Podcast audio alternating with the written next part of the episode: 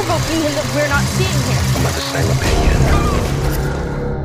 Porque el cine también está en la radio. Escucha todas las historias, noticias, recomendaciones, curiosidades y tips y empieza a disfrutar tu film de semana. 3, 2, 1. Comenzamos. Film de semana.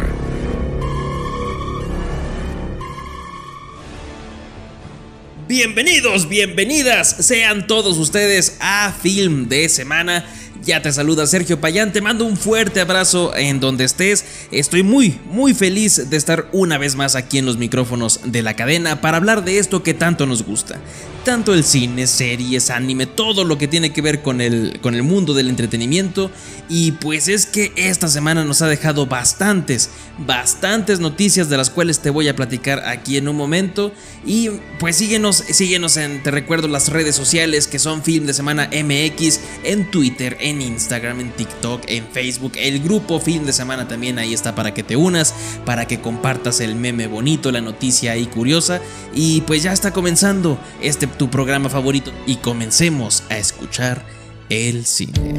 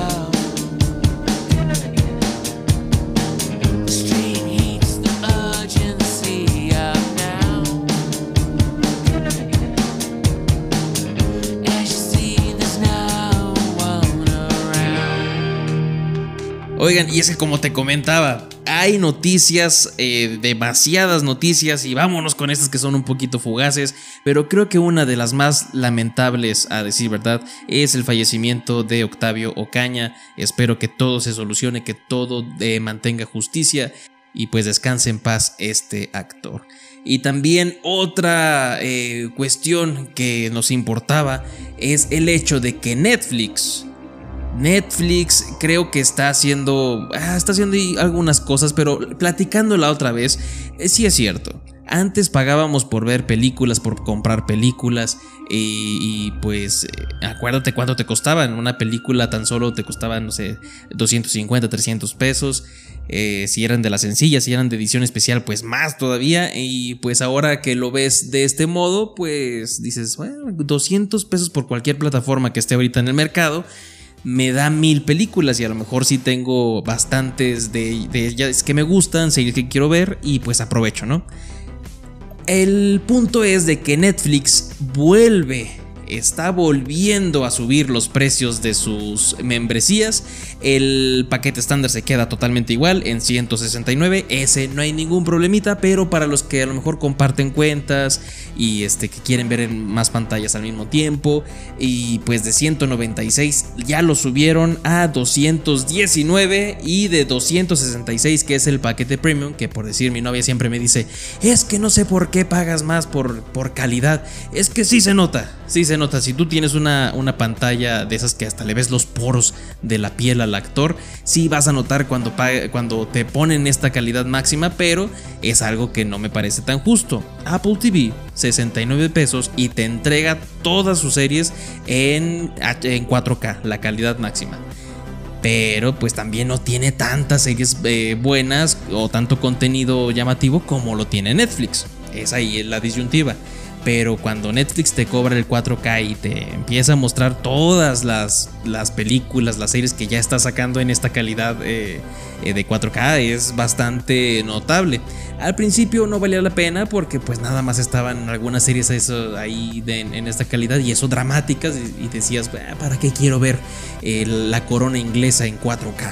Entonces ya con el pasar del tiempo se ha estado notando muchísimo el cambio de la, de la calidad de estas cámaras ya con altísima definición y si vale la pena pagarlo y pues este paquete de 266 pesitos pues ya va a quedar en 299. Todavía no llega a la tarifa de 300, eso es bueno, pero pues ya si tú lo valoras dices, ay, ¿cuál plataforma, si es que tú pagas varias en conjunto con amigos o tú solo, cuál plataforma dejarías tú en dado caso? Y que bueno, poniéndonos a pensar, el aumento no es tanto, son 23 pesitos. Dices, hoy no me tomo dos refrescos y ya tengo el aumento de Netflix, ¿no? Y, son 33 pesos en, la, en el paquete más grande, así que pues ya está ahí eh, los aumentos, pero no son de gratis, ¿eh? Tienen una razón, de hecho en los correos que te llegan siempre te dicen, para seguir aumentando la calidad de nuestras producciones esto y lo otro. Eh, son estos aumentos. Muy bien, ok, Netflix, perfecto, me parece que me parece muy bien que estés haciendo esto. ¿Y cuál fue esta razón? Ya, pues te explicaron. Mira, desde agosto Netflix está incursionando en este mundo de los videojuegos y pues ya, ya sacó en su plataforma cinco videojuegos muy sencillitos, pero que creo que van a tener gran, gran éxito porque son de, dos de ellos son de una franquicia que es muy querida por todos nosotros, que es Stranger Things tiene dos juegos ahí eh, para poder descargarlos desde, la misma, desde una aplicación de, que te redirige. En la aplicación de Netflix te redirige para que puedas descargar el juego y lo puedas jugar. Entonces están Stranger Things de 1984 y Stranger Things 3. Y otros que realmente ah, se ve así como de esos que descargabas. ¿Te acuerdas de Poe? Esa mascotita, el Tamagotchi, que tuvimos muchos por allá del 2015, eh, pues se ve así, esos juegos, o con, o con menor calidad. Entonces dije, bueno, o sea, 23 pesitos por 8 mil millones que somos de suscriptores. Entrega algo más chido, Netflix, no te pases. Pero ahí está esta, esta noticia de Netflix. Y pues siguiendo con el caso de Alec Baldwin, este, si tú lo recuerdas o si no te habías enterado, pues hubo un accidente fatal en una de las producciones de este actor y lamentablemente perdió la vida la directora de fotografía y también está, estaba herido eh, muy grave el director. pues después de todo esto decidió, como te dije la semana pasada, retirarse de la actuación un, un- tiempo y también se juntó, alzó la voz junto con ya varios directores y actores, eh, y actores que habían decidido alzar su voz en contra de que en los sets eh, de cinematográficos estuvieran armas reales para las escenas, no son necesarias. E incluso ha habido muchas imágenes ahí rondando por las redes en donde pues los coreanos usan armas a veces hasta de madera y con efectos especiales o con una lámpara ayudan a, este, estos destellos para que se vea la luz más natural y no se batalle tanto en suplantarlo con efectos especiales. Y pues hay muchas estrategias, demasiadas estrategias para que no se tenga que llegar al, a usar armas reales en producciones y pues ya está en camino. Yo creo que sí va, va a suceder con esto que, que acaba de, de- acontecer en el set de grabación. Yo creo que sí se van a prohibir las, las armas reales en Hollywood y pues cuéntame a ti qué te parece. ¿Está fundamentado? Si está bien o que sigan apareciendo armas reales y mejorar los cuidados. ¿A ti qué te parece esta esta decisión que han tomado. Cuéntame ahí en fin de semana MX en el grupo Únete para que platiques con todos nosotros. Y pues hablando de las armas reales, una de las franquicias que siempre ha tenido muchísimo cuidado con todo esto es John Wick, que Ar- Ana de Armas. Ana de Armas sonó ahí el nombre junto con John Wick porque está en pláticas para que ya sea casi la, la posible eh, protagonista de un spin-off que se va a llamar La bailarina en donde ella toma el manto del protagonismo para poder vengar la muerte de sus padres. Porque la vimos en James Bond, en esta reciente película, a Ana de Armas, y realmente está muy bien para la acción. ¿eh? Todos los movimientos se la crees fácil, eso que andaba con tacones y vestido. Estas películas de James Bond haciendo siempre eso. Y este, ahora imagínatela ya en, en- en- en alguna, pues en mejores condiciones para poder pelear. Las secuencias le van a salir increíble. Y esperemos ya no ver armas reales, pero mira, que no afecte en nada de esto y que se den todos los spin-offs de John Wick porque nos tiene embelesados siempre con sus grandes coreografías, con sus grandes eh, secuencias de acción. Eh, Para mí se me hace muy bien. A mí me parece que es un gran cast. Ana de Armas, desde, que la, desde que la vi cuando estaba muy, muy jovencita en el internado, me gustaba mucho cómo actuaba fue apareciendo en más, eh, en más films en Hollywood. Eso se me hizo genial en Blade Runner, en, en Knives Out. Entonces, eso es, eh, da alegría ver que una persona le esté yendo tan bien, que también a muchos mexicanos, eh, también a muchos mexicanos les está yendo muy bien en Hollywood. De, una de ellas es Isa González, que se trae nuevo proyecto, pero vamos a esperar un poquito a que haya más noticias sobre el nuevo proyecto de Isa González, que qué felicidad que le esté yendo bien a esa muchacha tan talentosa. Y eh, pues Chris Pratt, si lo recuerdas de Star Lord o de Jurassic Park, este actor pues muy carismático, muy muy carismático, a mí me cae muy bien verlo en pantalla. Eh, está oficialmente ya, ya dicho que va a ser la voz de Garfield en una nueva producción que será animada con eh, por la casa productora de Sony. A mí me parece muy bien, me parece que está eh, excelente en su papel, está en su mundo de, la comedia y todo eso. Me gustaría ver mucho cómo lo interpreta. Y también aquí es interesante a mí que me gusta mucho el doblaje y a muchos de ustedes también, quién va a ser la voz. Porque en la primer película animada que se hizo de Garfield, para empezar, el actor principal, el original que era Bill Murray, él firmó, él firmó este, con todo un error. Él pensó que era una película de los hermanos Cohen porque vio ahí el apellido Cohen, pero no se dio cuenta que era otro Cohen y se dejó llevar y firmó. Entonces, pues por contratos tenía que terminar de ver Garfield y pues no le gustó para nada lo que hicieron con su voz. Así que hasta en una película en Zombieland hace mofa de eso, de algún arrepentimiento que tengas, Bill Murray. Y él solamente dice, Garfield. Fue una gran venganza lo que hizo ahí. Y en México tuvimos el trabajo de voz de Adrián Uribe. Que por si tú no lo sabías, Adrián Uribe primer, primero, fíjate, primero incursionó en el doblaje y después empezó a, a tener eh, pequeños trabajos dentro de, de la televisión, pero su primer aparición en los medios, digámoslo así, fue en el, o profesionalmente, fue en el doblaje. Eso se me hizo muy interesante cuando, cuando lo contó. Y muchos lo criticaron porque le puso su personaje de Vitor en el, en el personaje de Garfield. Pero lo que muchos no sabíamos en ese entonces es que la casa productora de, de la película encargada de Latinoamérica decía, mira, es que yo no quiero que suenes, o sea, yo no quiero que interpretes a un personaje, yo quiero que suenes como Víctor. ¿Por qué? Para que muchas personas que ya te ubican en toda Latinoamérica vayan a ver la película por Víctor, no por Garfield. Y eso pasa también con Eugenio Derbez cuando le, le, hacen llamados de, de, doblaje o también pasa con, con todos los actores de doblaje o los eh, Star Talents que tú veas que van a participar en una película, tal vez ellos tenían intenciones de dar una personalidad diferente o algo así, y el director o la casa productora de la película dice, no, no, no quiero que suenes eh, diferente, quiero que suenes como tú o quiero que suenes como tal personaje. ¿Para qué? Para que las personas vayan a ver la película porque saben que eres tú. ¿De qué me sirve que no suenes a ti y no te van a ir a ver porque no te conocen? Y así se trabajaba mucho en, ese, en aquel entonces todo lo del doblaje y, y, pues es una lástima que no se pudiera apreciar el talento que tenían estos actores de doblaje en algunas, en algunas películas y pues que los obligaran a repetir sus papeles que los hicieron icónicos, famosos en la televisión mexicana o latinoamericana y pues nos perdimos de eso. Y hay que ver, hay que ver a quién, a qué actor de doblaje eh, pondrían eh, para interpretar a Garfield de Chris Pratt. Y también esta mujer tan talentosa, tan habilidosa y tan hermosa, Gal Gadot, está confirmada para ser la antagonista en la nueva película live action que se está realizando de Blanca Nieves.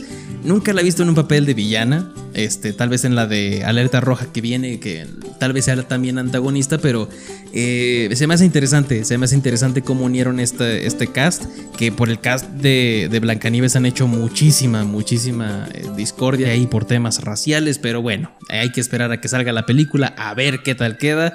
Y también una película que me interesó demasiado, de que vi los planes y dije, esto va a estar bueno. Scarlett Johansson tú lo ubicas bien. Yo sé que sí lo ubicas bien. O si no, pues, la viuda negra en, en Marvel. Scarlett Johansson junto con el director Taika Waititi. Taika Waititi que ha entregado películas como Thor Ragnarok, Jojo Rabbit. Es algo que realmente quiero ver porque me gusta mucho la comedia que, que, mete en sus películas Taika Waititi, su forma de, de, su forma de dirigir, la visión que tiene. Me agrada bastante este director, así que eh, esta película titulada La Torre del Terror, pues viene de una atracción de Disney. Recordemos que ya se han hecho películas de las atracciones de los juegos de Disney. La primera más exitosa, así, la saga que, que hizo una franquicia enorme fue Piratas del Caribe, que venía de, de, un, de, una atracción precisamente así. Este año tuvimos también la película de Jungle Cruise y con Dwayne Johnson, que le fue medianamente bien. O sea, no fue el exitazo que querían, pero sí, sí estuvo ahí rentable.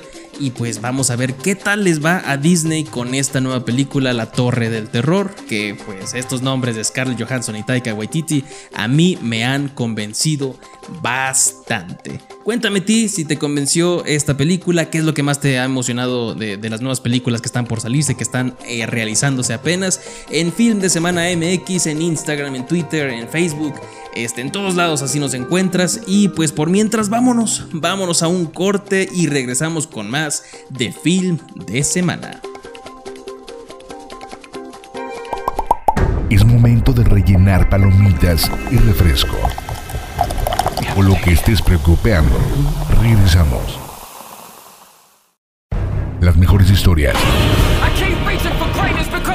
Las noticias más frescas, las mejores series y películas y muchos chismes. Sigue escuchando Film de Semana.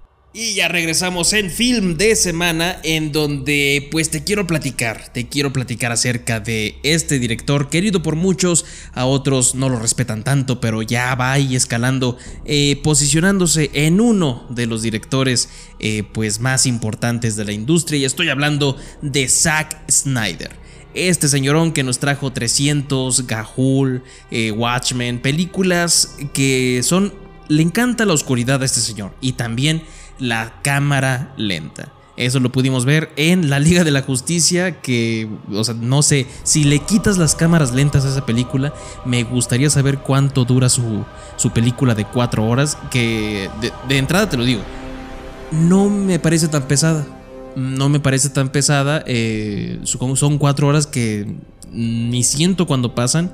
Está muy entretenida la película. Por decir, a diferencia de, de Dune, que la acabo eh, esta semana pasada que, que la vi, eh, pues dije, ay, sí está un poquito pesadito. O sea, es un, dos horas y media y sí la sentí. O sea, eh, está muy buena la película, me gustó mucho, pero está pesadita. No, no creo que la aguante cualquier persona. De hecho, hasta se salieron personas de, de la sala de cine cuando la estaba viendo. Pero bueno, eso pasa muy a menudo cuando es una película de conceptos pues muy contemplativos.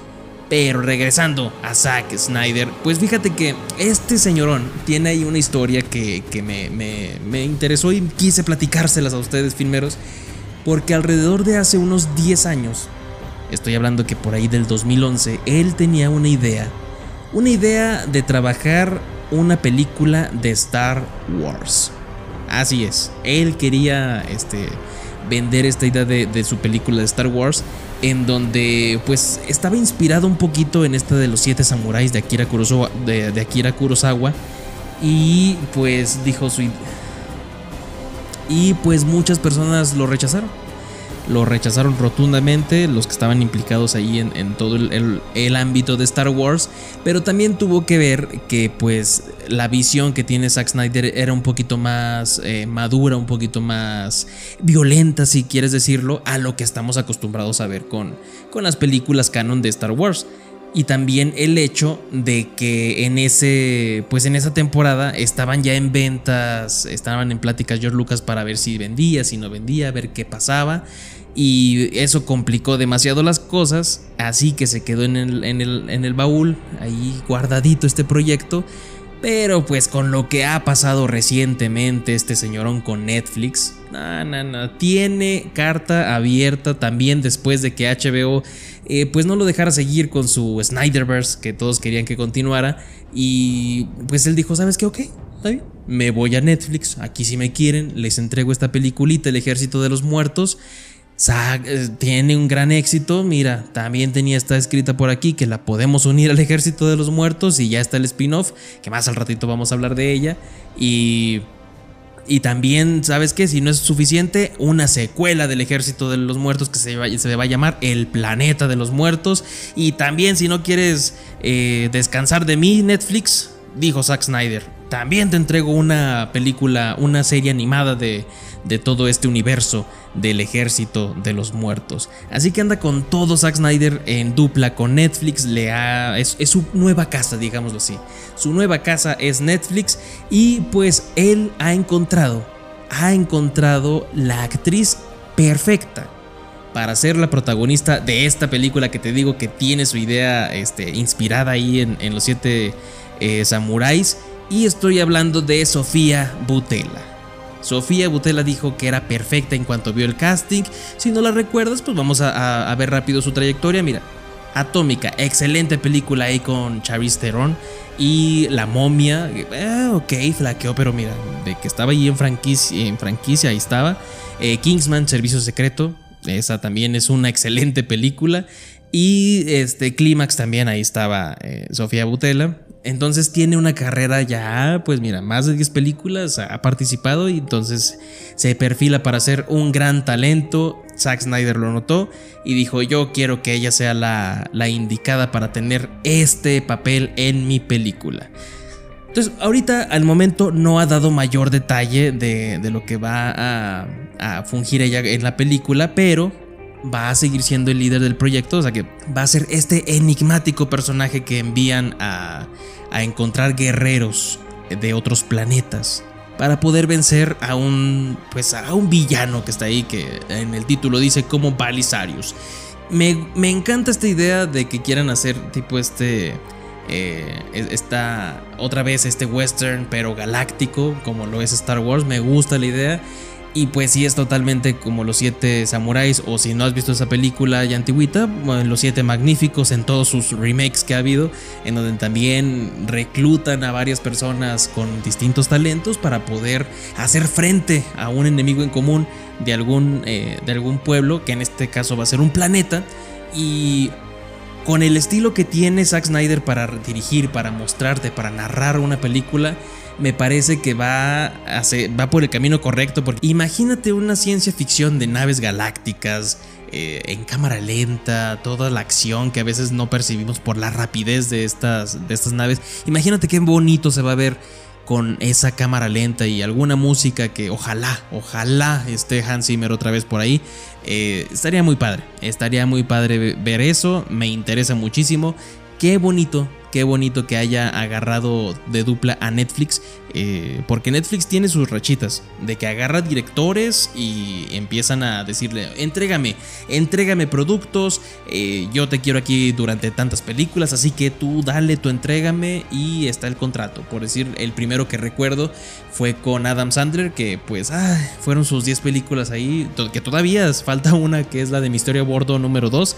Y pues en realidad eh, no han estado. pues, han estado unas malas, por decir. Yo que soy defensor de, la comedia de Adam Sandler, sí hay una que ni la terminé, ni recuerdo si la pude terminar de ver.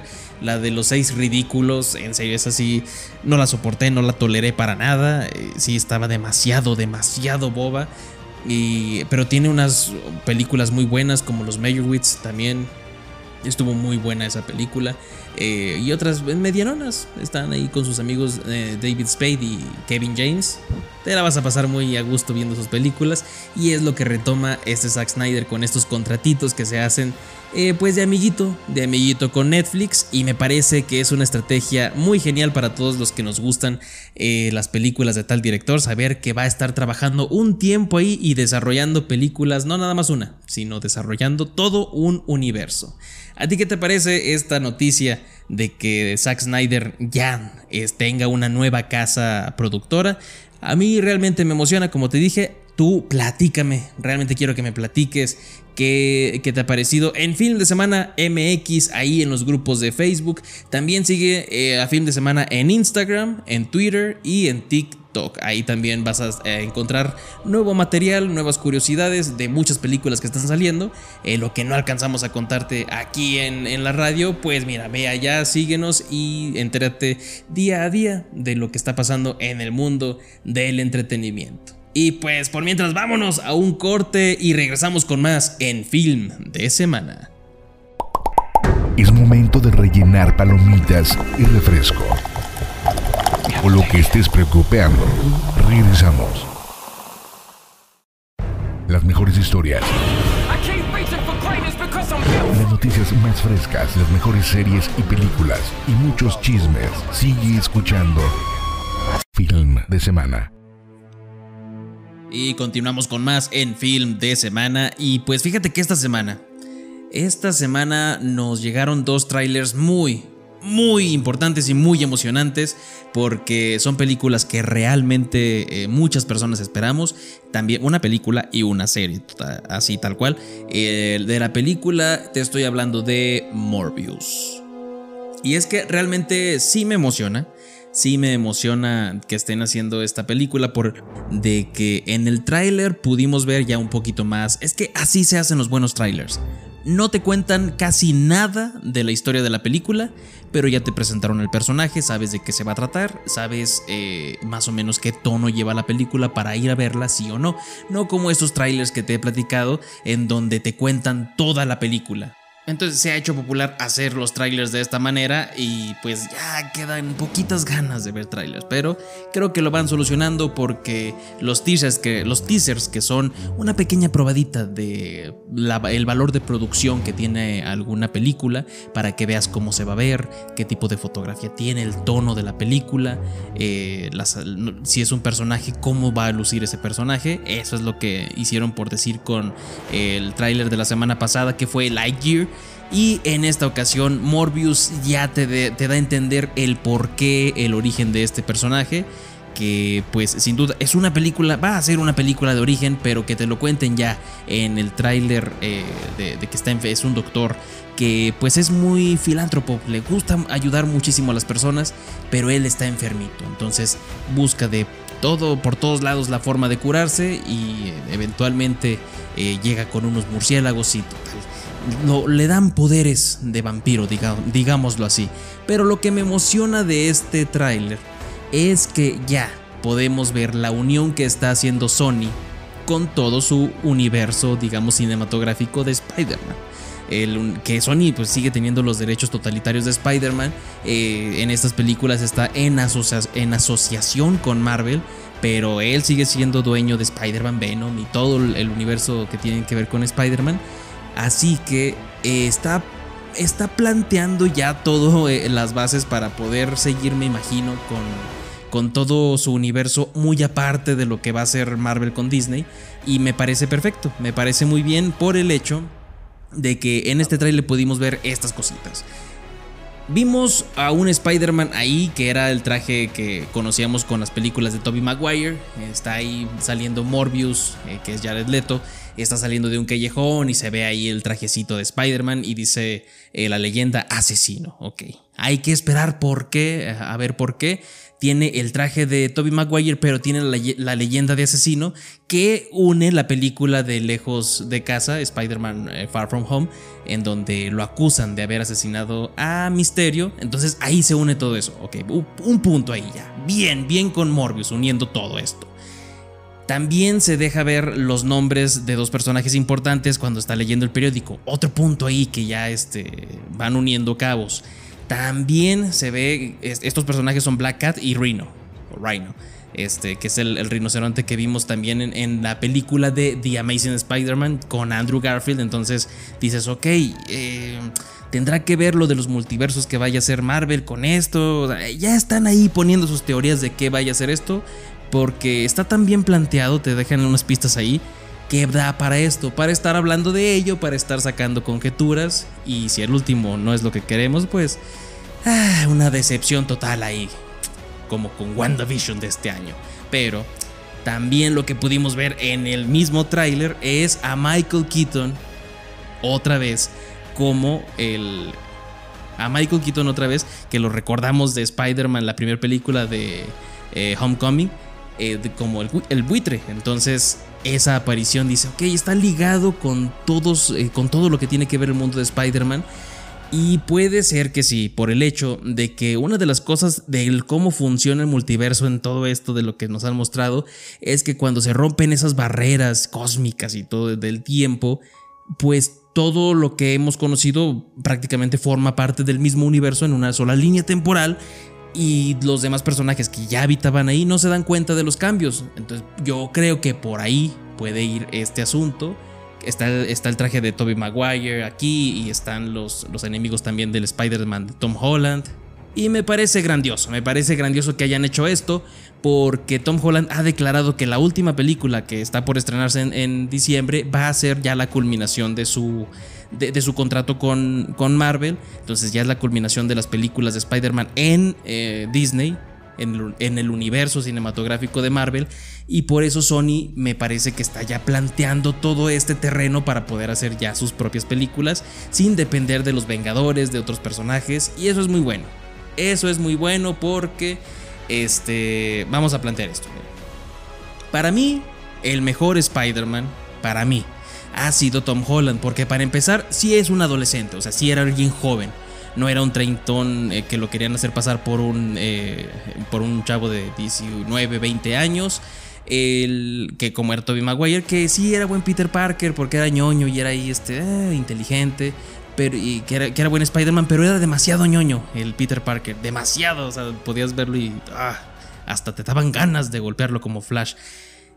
Pero era muy buen Spider-Man, demasiado bueno. Andrew Garfield era eh, también buen Spider-Man, pero era un Peter Parker demasiado cool, o sea, andaba en patineta y se defendía muy bien del bullying, entonces era como que muy cool para ser un Peter Parker. Sí tenía la inteligencia, pero bueno, de- demasiado bien, eh, no era tan introvertido, entonces como que no le quedaba muy bien ese papel a, a Andrew Garfield. Y llega Tom Holland y me parece que es un excelente... eh, eh, Peter Parker y un excelente Spider-Man, pero aquí viene lo malo.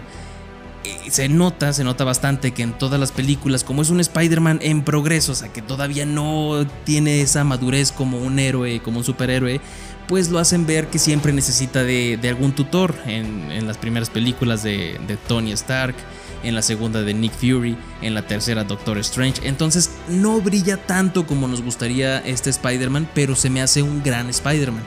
Que me gustaría que siguieran explorando este camino para que ya tuvo sus, tutorías, ya aprendió cómo ser un superhéroe y ahora que lo inician o que retomen este universo con Tom Holland en Sony y que tenga el total, total protagonismo, pues ahí es donde yo diría, ok, ya van a retomar bien el, el papel de Spider-Man porque te soy sincero, para mí es el mejor Spider-Man, pero sus películas no son las mejores.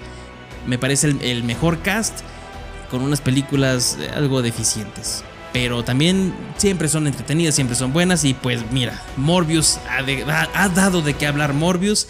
Y este, también último flashazo ahí que te dan en el tráiler es que dicen, eh, ¿quién eres tú? Yo soy Venom. Entonces ya une todo, está uniendo todo y eso me emociona bastante. Y me emociona tanto como el tráiler que también se estrenó, que es el libro de Boba Fett.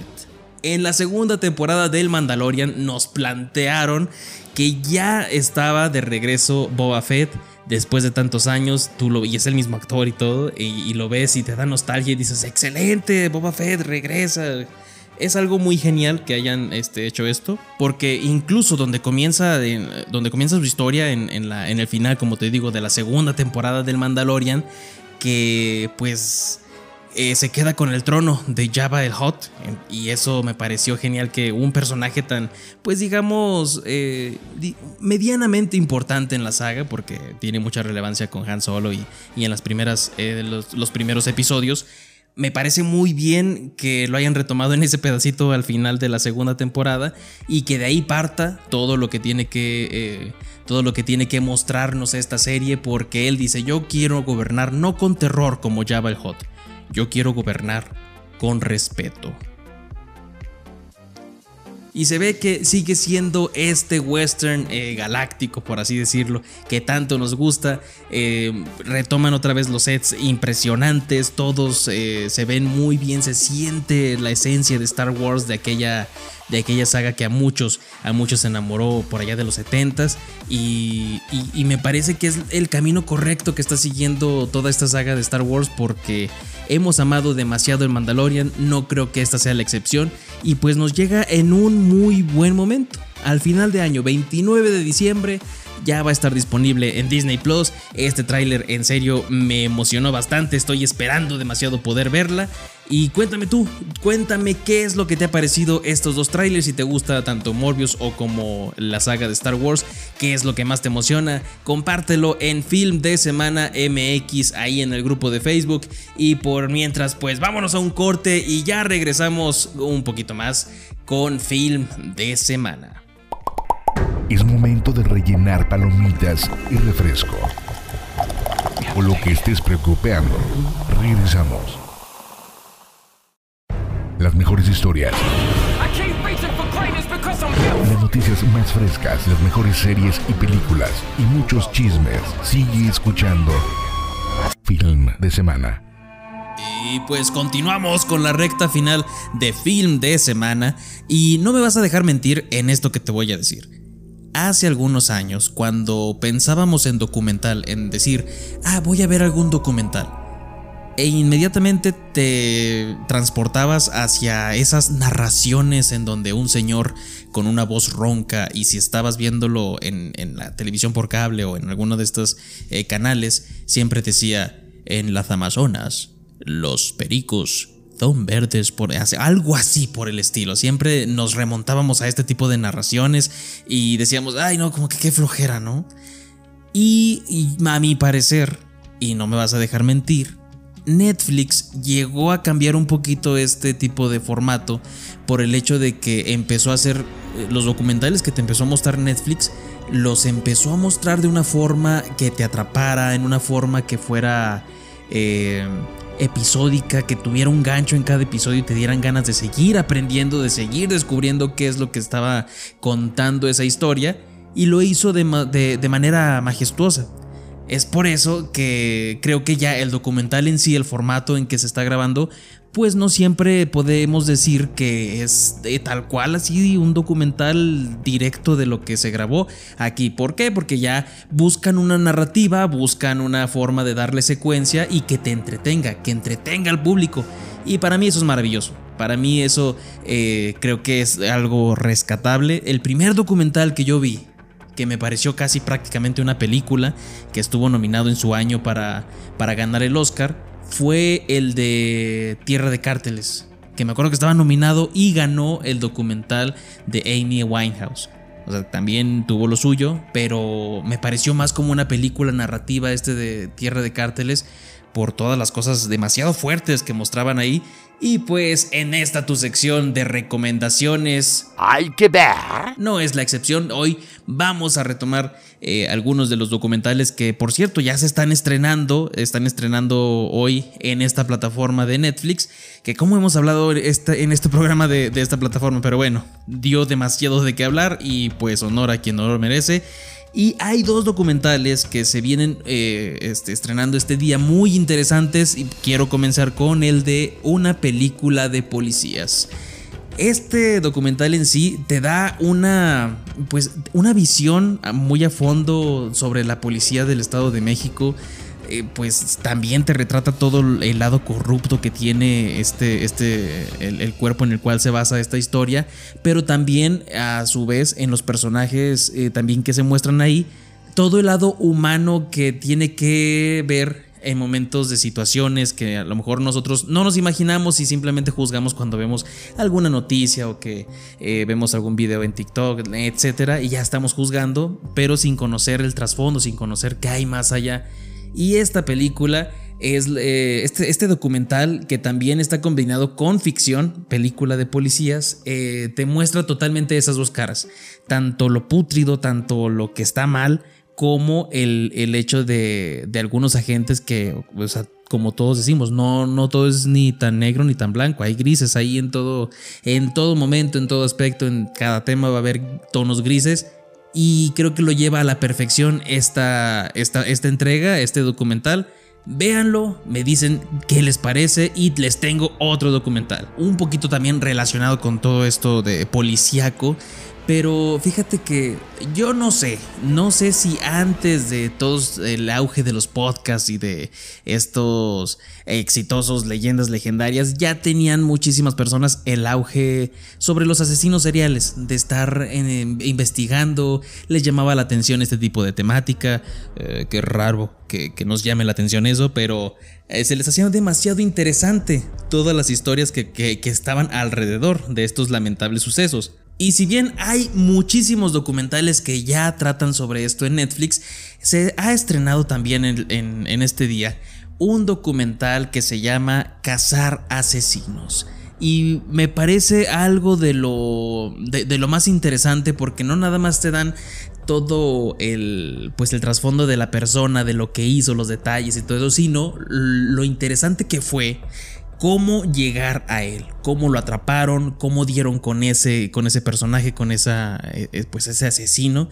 Y me parece a mí del punto más interesante en este tipo de cosas, porque, ok, lo, admito, también estoy ahí medio rarito, me gusta muchísimo escuchar este tipo de casos, de audios, y pues, ¿qué se le va a hacer? Está interesante, pero sobre todo esta parte de saber cómo atraparon, cómo dieron con el maldito que quitó la vida a tantas personas, eh, en cuál fue su, su error, cuál fue su metodología para poder llegar a él, qué pistas siguieron.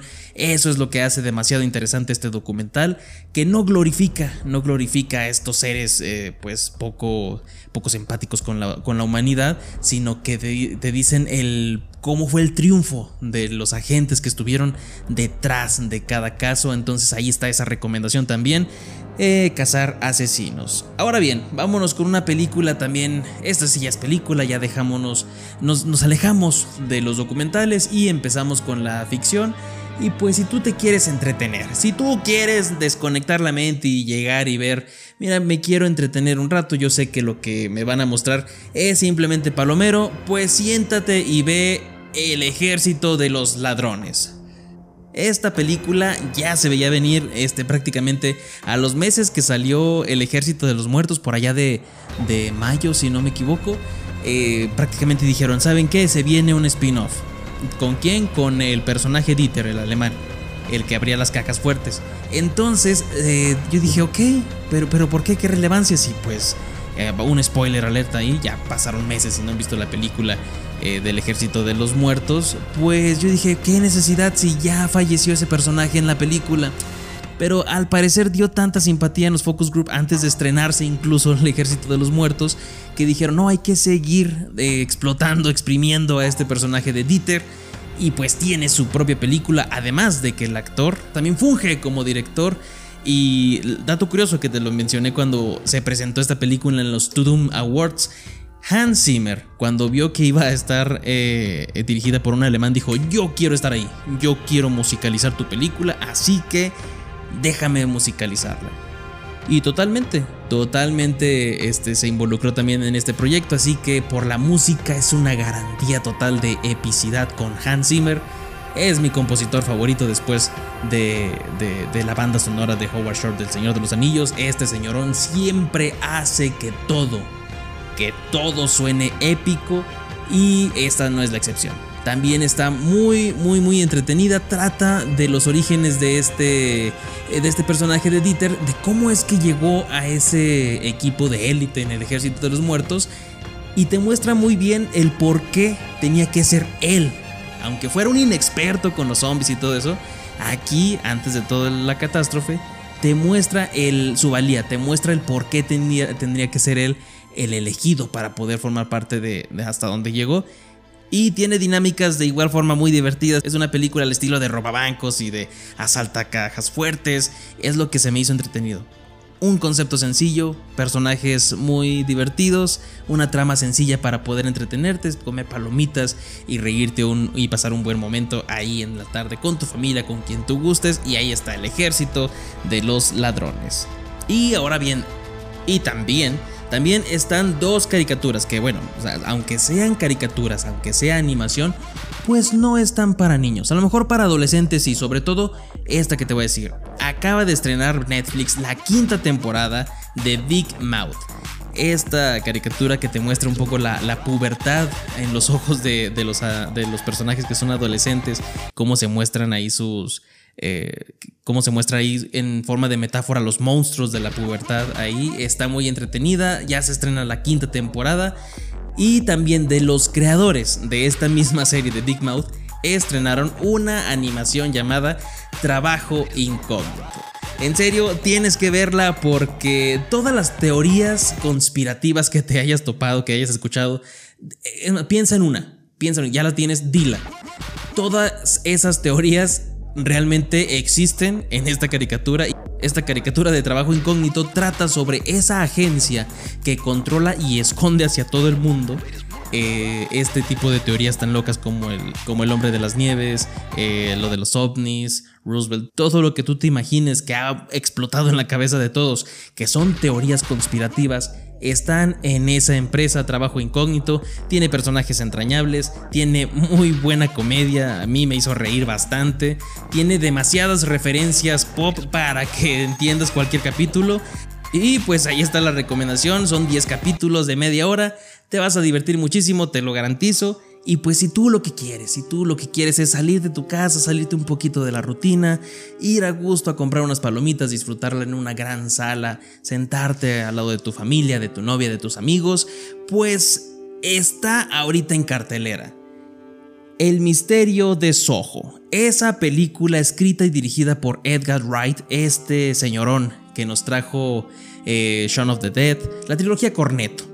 La trilogía Cornetto, que si no te suena es Simon Peck y Nick Frost en tres películas, en donde están con zombies, donde son policías y en donde se destruye el mundo y que van de pop en pop, de bar en bar, y, y todo es una, una conquista extraterrestre este director, eh, ahora, de estar eh, mucho tiempo en comedia, ahora se aventura en un género que es un, eh, un, poco de misterio y thriller, porque realmente todo lo que logró en esta película, aplausos. Me la pasé bastante bien eh, descifrando todo lo que estaba pasando. Los detalles de producción, en serio, tienes que ir a verla.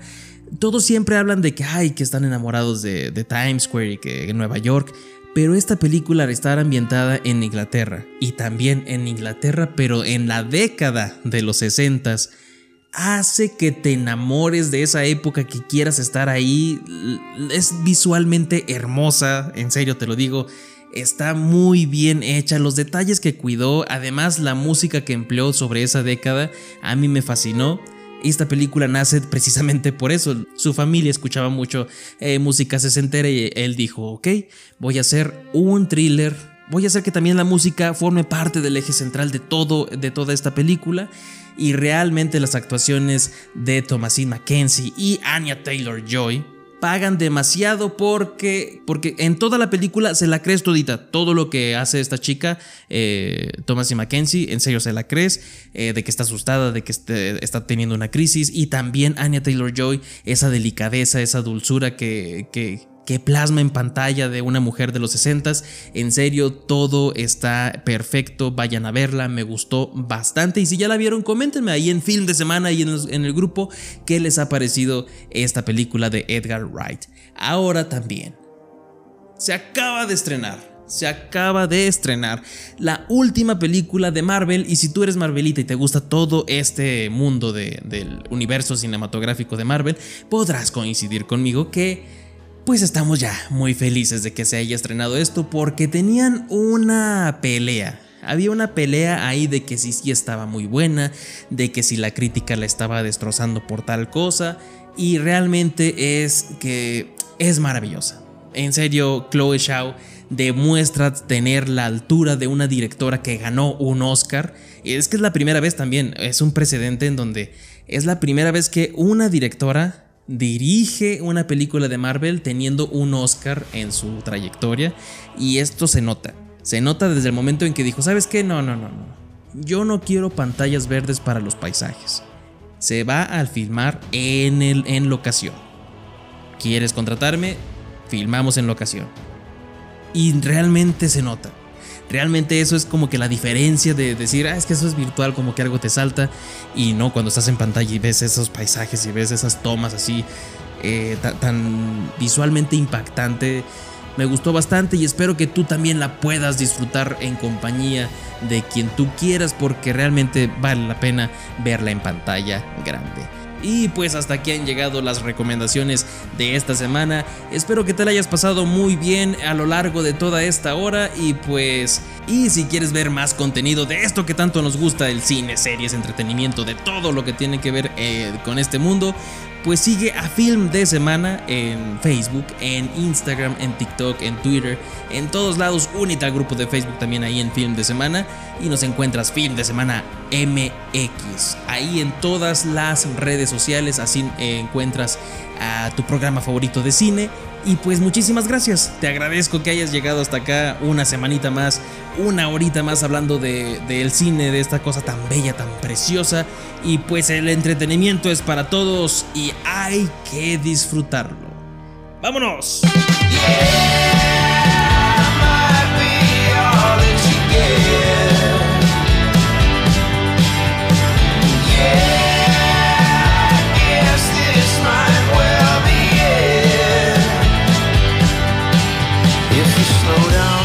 second, take your time. You know I'm yours if you remember that you're mine. Everybody's telling me I have no time, I prove them wrong